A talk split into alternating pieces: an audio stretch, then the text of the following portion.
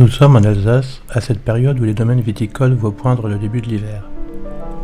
Le sol est froid, presque gelé quand nous arrivons au domaine. Mais d'une cuve s'échappe de la vapeur, de la buée et une odeur détonnante et agréable. Un bruit nous parvient. Nous nous avançons. Au fond de cette petite pièce, sans décoration ni artifice, un alambic. Le temps semble posé. Nous essayons de l'appréhender. Depuis la retraite de Joseph Binaire, Mathieu Schutzger de la distillerie Spirale élabore les eaux de vie selon la recette binaire. Nous humons, nous parlons, technique et finesse de distillation. Nous entrons dans un rythme spiritueux et dans un temps long. On va juste piger pour avoir un jus. Il va goûter ce jus parce que c'est ça qui va définir aussi aromatiquement ton truc. Hein. Poire d'Alsace aussi, pareil. Bio. Là, tu mets ton doigt, tu goûtes. Topissime. Tu vois, t'as, ce côté chair, t'as ce côté un peu de la peau. c'est un fruit qui est très fragile, la poire Williams. Hein. On dit toujours, on voit un bon distillateur à sa poire Williams.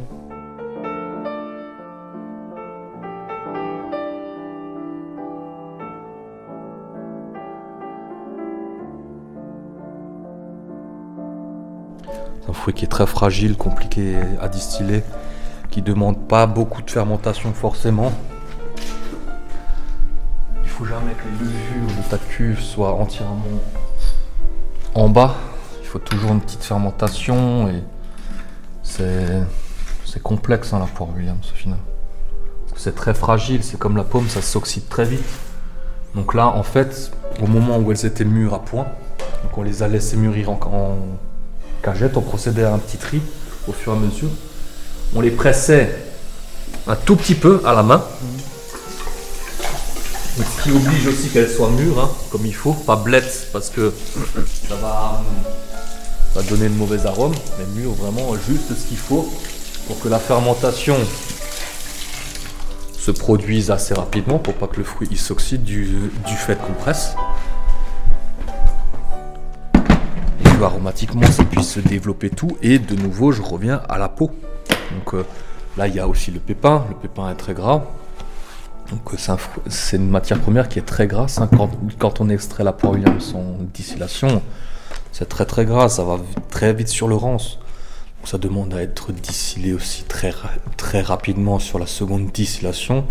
On n'a pas le temps de trop attendre pour pas que ça devienne gras et rance.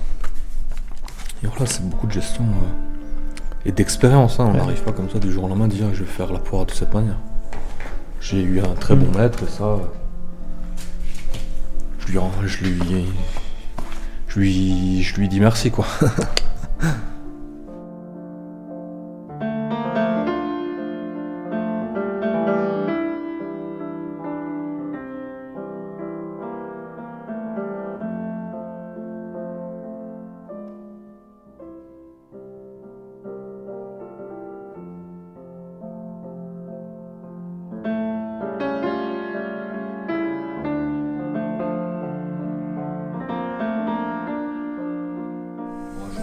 Là, là, t'as pas capté l'alcool, c'est juste au goût. Ouais, euh, l'alcool est là. Hein. Je sais pas combien, on doit être à 40 maintenant quand même. On est à 40, 50. Ouais. Aromatiquement, ça me plaît beaucoup au nez, c'est top. T'as toutes les effluves, t'as aussi ce côté, tu vois, maintenant j'ai baissé. T'as ce côté plus peau aussi qui arrive. Donc là, ça commence vraiment à, me plaire. Donc on sait qu'au début, faut réduire. À un moment donné, il faut t'augmenter bien fort et après tu réduis de nouveau. Donc là, je pense c'est comme ça qu'on va toujours procéder. Le deuxième alambic sera vraiment le test encore. Et sur les prochains, euh, ce sera du régulier. Moi, je vais suivre à côté, je serai là. Et donc ça, ce rythme-là, il s'est créé donc, par rapport à ce que tu cherches et par rapport à la réalité des raisins, bah, des, des, fruits, des fruits ouais. en état de fermentation. Par rapport au millésime. Hein. Voilà, donc les peaux, les noyaux, la, maturité du fruit, le jus, tout ça. Donc voilà, c'est pas d'un truc constant euh, que tu as envie de, faire tout le temps. Euh, tu peux, hein, euh, distiller en soi, c'est rien de compliqué. Hein. Tu mets un fruit, ça chauffe, ça coule. Il hmm. n'y a rien de compliqué. Vraiment, tout le monde peut y arriver. Mais après, c'est comment tu vas gérer ta fermentation, à quel moment tu mets tes fruits en fermentation, euh, chez quelle personne tu le prends, parce qu'il faut savoir comment ils travaillent aussi. Euh, comment tu remplis ton alambic, euh, la quantité de jus, de mm. chair, il faut toujours aussi avoir quelque chose d'assez homogène à chaque fois. Donc à chaque fois qu'on qu'on remplit notre alambic, avant la cuve, tu la mélanges pour avoir un mélange homogène et avoir, euh, on va dire grosso modo, tout, tout le temps euh, la même proportion de fruits et de jus pour que tu distilles plus facilement. Parce que tu peux avoir que du jus, mais du coup, tu distilles pas pareil. Tu vois. On va pas sélectionner de la même façon. Si tu as plus de peau et de noyaux et de chair, ben pareil, tout, tout change en fait. Donc c'est pour ça qu'il faut quand même avoir une, constance. Euh, le process. Le process, et après, ben, pour se faciliter le travail, pour pas que être à côté de ton alambic et essayer de changer, d'augmenter, dire putain c'est pas comme avant, ben ouais non, normal t'as plus de jus. Euh. Et l'effet millésime cette année c'est que t'as moins de jus, t'as plus de peau, donc ça change. Sur les poires Williams on a vu, on a très, on, peu de rendement, mais t'avais rien comme jus. Du coup euh, c'était même pas, c'était même pas judicieux d'en faire vraiment, on va dire, mais bon, on apprendra voilà, les ports d'Alsace, c'est pas celle de la vallée du Rhône non plus. Hein, euh, il y a un effet terroir, un effet climat. Voilà, là c'est bon. Mais on sent, on sent, cette acidité qui arrive aussi de plus en plus. Et ça. Euh, et c'est là que tu as commencé à. À se poser des questions quand est-ce qu'on enlève toi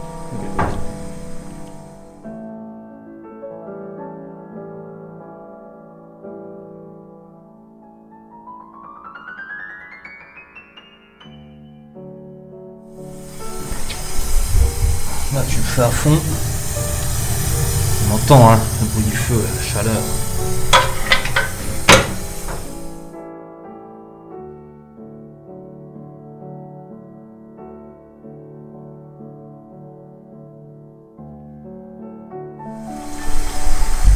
Ça couler déjà de plus en plus petit, mais du fait que je veux tout extraire quand même des matières premières, il faut mettre, faut essayer de garder une pression constante aussi au niveau de l'alambic. Et du fait que c'est le premier alambic, ben, j'essaye plusieurs possibilités aussi euh, pour voir comment le fruit y réagit. Donc là, on est dans une petite pièce, au domaine binaire. On entend le bruit euh, très doux. Et là, on est chaleureux, chaleurisé par l'alambic. Donc voilà, c'est le premier alambic de l'année Non, non, c'est pas le premier alambic. C'est le premier alambic de Mirabel. De Mirabel. Mirabala, comme on dit en alsacien. Euh, des mirabelles issues, euh, pas de l'agriculture biologique, mais des non traités euh, du sud de l'Alsace qu'on appelle le Songo. Donc c'est des agriculteurs en fait qui ont des vergers de mirabelles et, Christian en tant que bouilleur de cru loue le verger et du coup a la possibilité d'avoir ses fruits pour les distiller. Donc moi je suis allé les chercher fin fin août, si je me souviens bien. Donc on est allé en deux fois. Hein. Je suis allé une fois un dimanche, après le lundi. Et les mirabelles sont. L'arbre est secoué, les mirabelles tombent.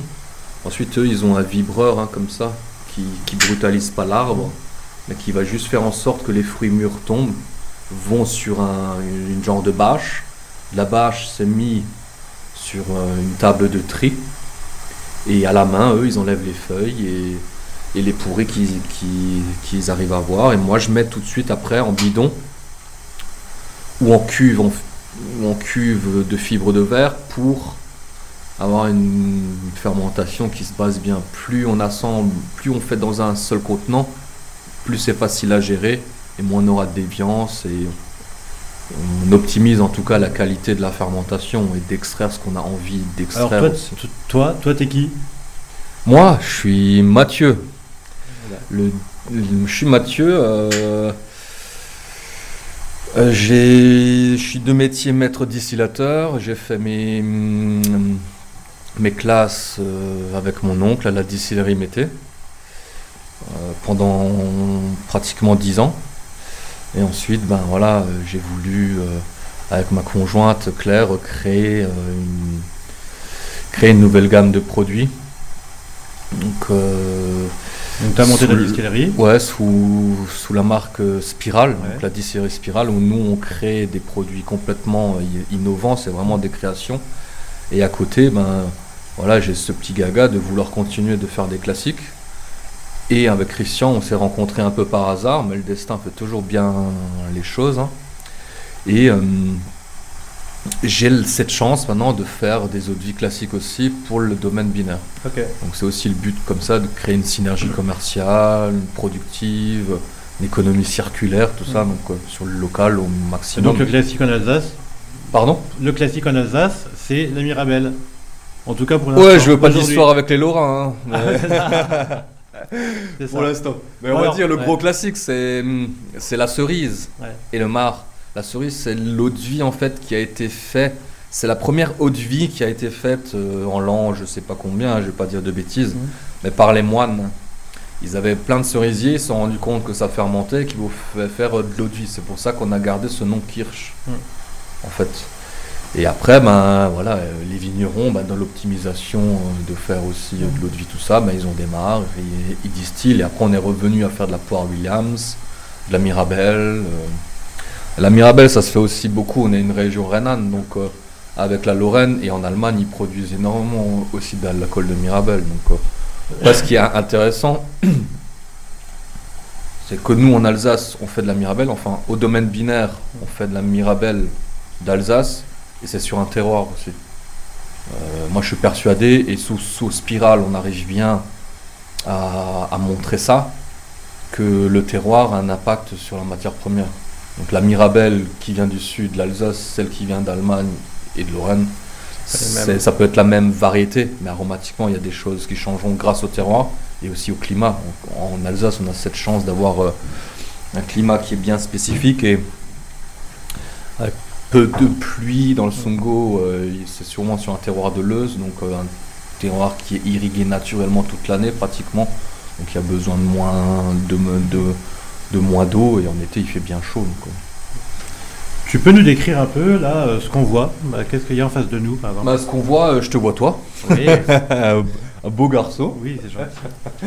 Non, mais on voit euh, ici, on est, on, bah, on voit un alambic euh, alsacien qui a une contenance euh, approximativement euh, de, de 160 litres. Mhm.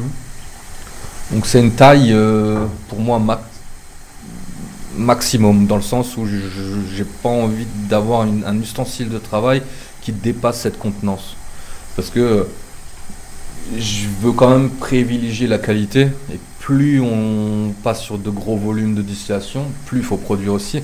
Mais c'est compliqué à gérer la qualité.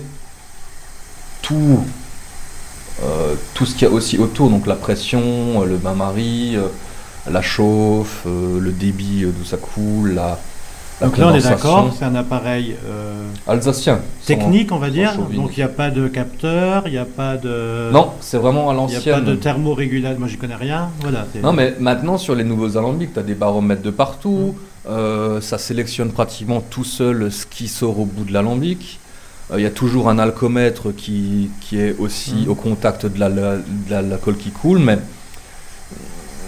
le meilleur ustensile, c'est le, le savoir-faire. Et ben là, on entend, on entend le gaz. On fait ça avec, avec, avec- avec- avec l'oreille. Le débit que ça coule, ben, c'est les yeux, mais aussi l'oreille. Et après le nez et la bouche. quoi. Donc c'est, je pense que dans le vin ou dans n'importe quel métier, dans l'artisanat en tout cas, on dit euh, l'artisan il travaille de ses mains, mais il travaille aussi de tous ses sens et et c'est pas avec des machines. euh, c'est sûr que la modernité a des côtés bénéfiques de temps en temps, mais je- voilà le, le vrai savoir-faire, c'est de travailler euh, avec ses sens et, et se faire confiance et d'apporter sa patte. Ça, euh, Donc là, pas- t- voilà, techniquement, donc c'est un alambic en cuivre. en cuivre alsacien qui, Ouais. est, euh, qui est entouré d'un bain-marie, donc ce qui permet de mettre l'alambic sous pression déjà. Donc tu l'as, t'as chargé en fruits et tu as commencé à chauffer. Tu as fermé, tu commences à chauffer. Ouais, ça le, mais le plus important c'est que le bain-marie soit rempli d'eau. Si ton bain-marie n'est pas rempli d'eau, il monte sous pression et ta cuve elle, euh, elle Elle pète. se fissure, ouais. Donc en fait, toujours le bain-marie plein donc on chauffe l'alambic avec du gaz. Le bois c'est bien, mais empreinte carbone, pour moi ça a de moins en moins de sens. Donc je préfère utiliser du gaz et en plus pour, euh, la qualité de l'eau de vie et gérer euh, la chauffe, c'est beaucoup plus pratique, ça permet de pas aussi être toujours à côté. Euh, ça sent moins. Et qualitativement, du fait que moi j'essaye vraiment de jouer sur la matière et d'extraire tout du fruit, donc parfois j'augmente, je, je réduis. Là, à mon avis, on va goûter.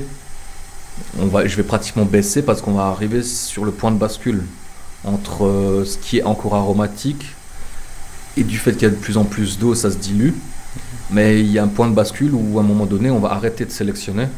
Et là, on va arriver sur la fin de distillation. Donc c'est là où je vais peut-être réduire pour extraire encore les petites particules fines qui restent, enfin les petites molécules fines qui restent, qui sont encore aromatiques, sans extraire ces gouttes d'eau plus épaisses. Donc là, ça monte dans le tuyau qu'on voit en vapeur. Ouais, c'est chauffé par bain-marie. Hein. Mmh. Ça évite que, la, que, que, le fruit accroche à la paroi, à l'intérieur, et mettre l'alambic sous pression. Donc le but qu'il qui soit sous pression, c'est que la pression vienne du bas, traverse tout le chaudron, et du coup extrait tout de la matière première.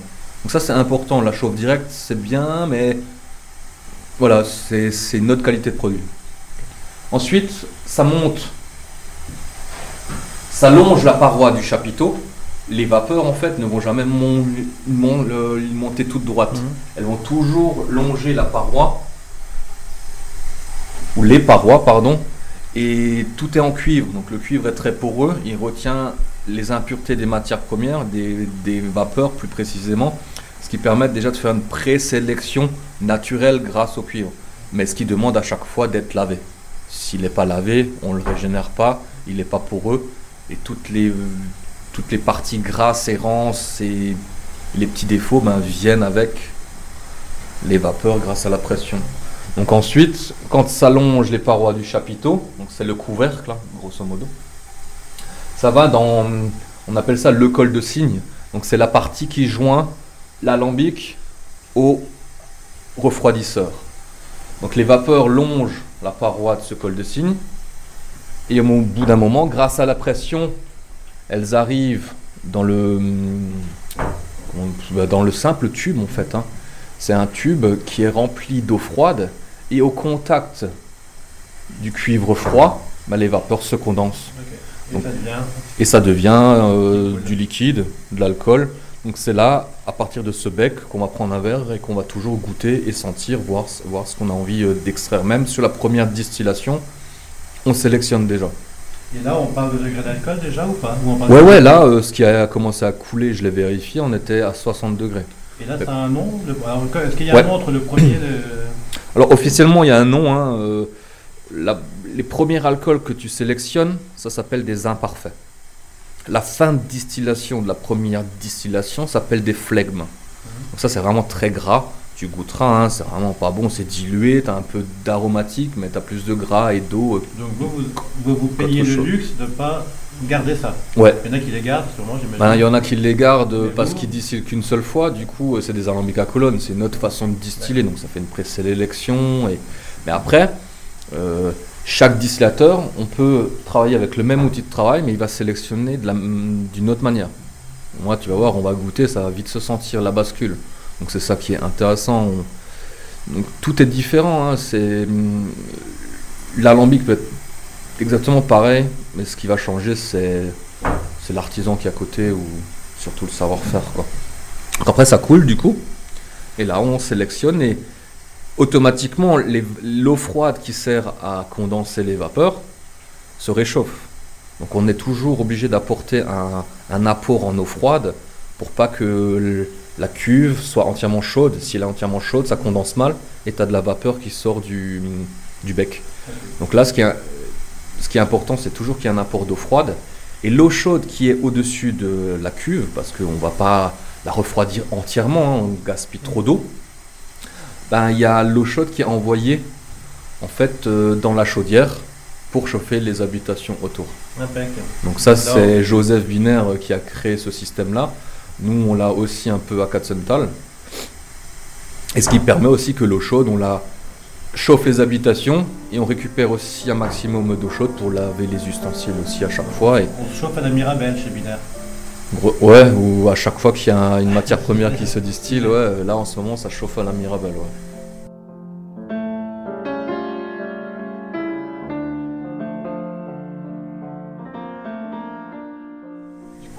Et là, on pour combien de temps, par exemple, un alambic Bah, un alambic, euh, grosso modo, de cette contenance-là, 160 litres, euh, première chauffe. euh, là, euh, à mon avis, on tape les 4 heures, je pense, sur le premier alambic, parce que du fait que je jauge, comment on extrait tout ça, on va, on va peut-être un peu moins rapidement. En plus, je l'ai bien rempli. C'est aussi important d'avoir un alambic à chaque fois plein.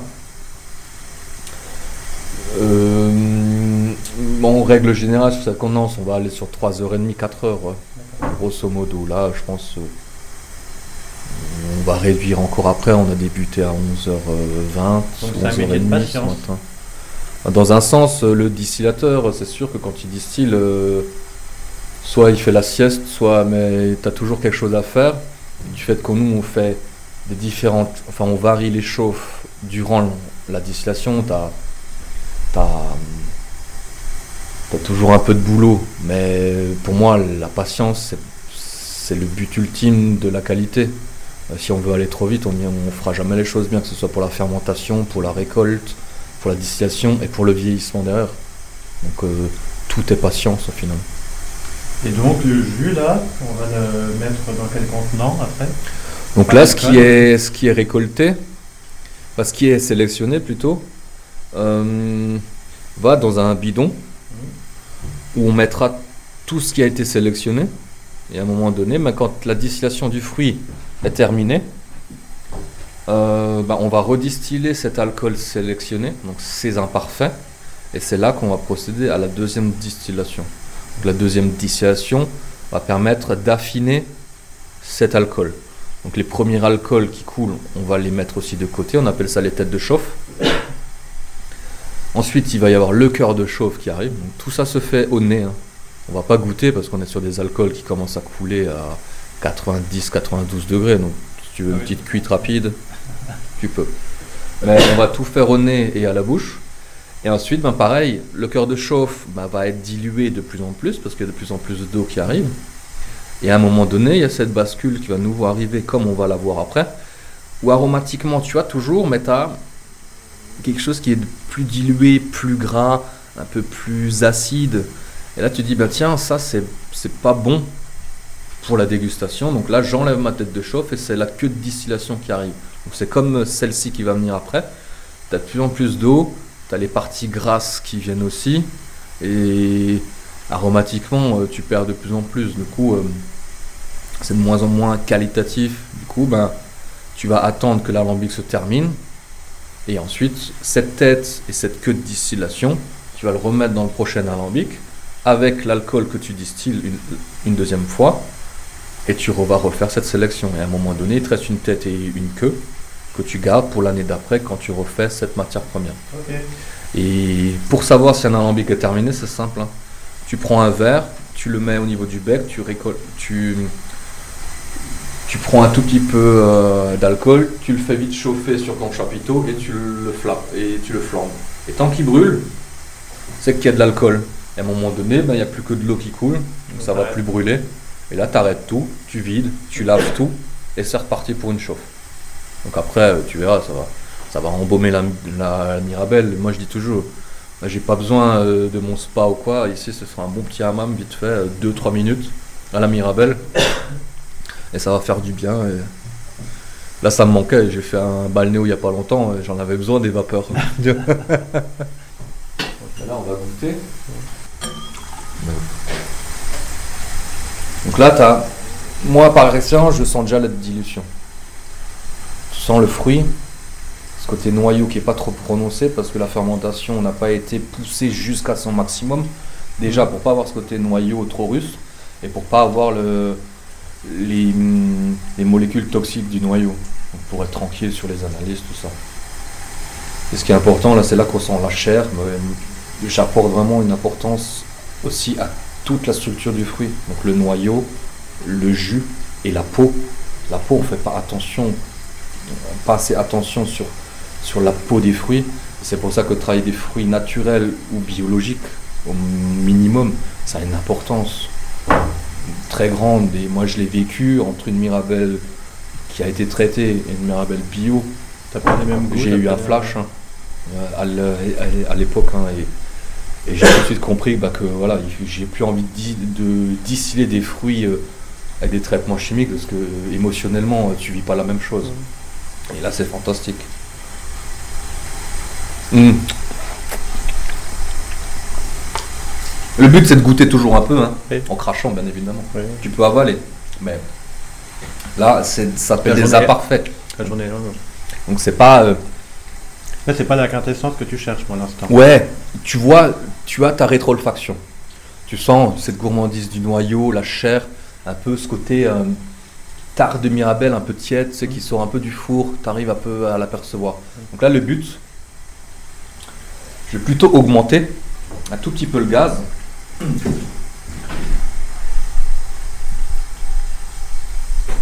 tout petit peu, encore jusqu'à pendant 5 minutes et voir ce qu'on extrait dans 5 minutes parce que cette année les peaux de la Mirabelle, enfin les peaux en général sont très épaisses. C'est pour, ça que j'ai un tout petit peu poussé la fermentation plus longuement pour laisser infuser aussi cette peau qui est plus épaisse dans son propre jus. Ce qui va apporter de la légèreté, de la finesse et, des arômes plus volatiles, donc qui vont te nez plus facilement, qui vont te rapporter de la légèreté, qui va contrebalancer con- sur l'arôme du noyau, qui va t'amener des notes de cœur. Donc voilà, il faut vraiment trouver cet équilibre. euh.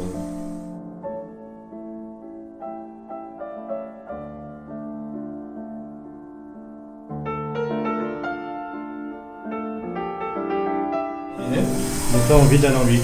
Donc là, euh, tu coupes le gaz, tu enlèves le col de cygne, le chapiteau, tu vides tout. Une fois que tout est vidé, ben, tu laves. Tu laves et c'est reparti pour une chauffe. Donc là, ça va chauffer, ça va sentir bon, ça va, être brumeux. Ça va être jovial.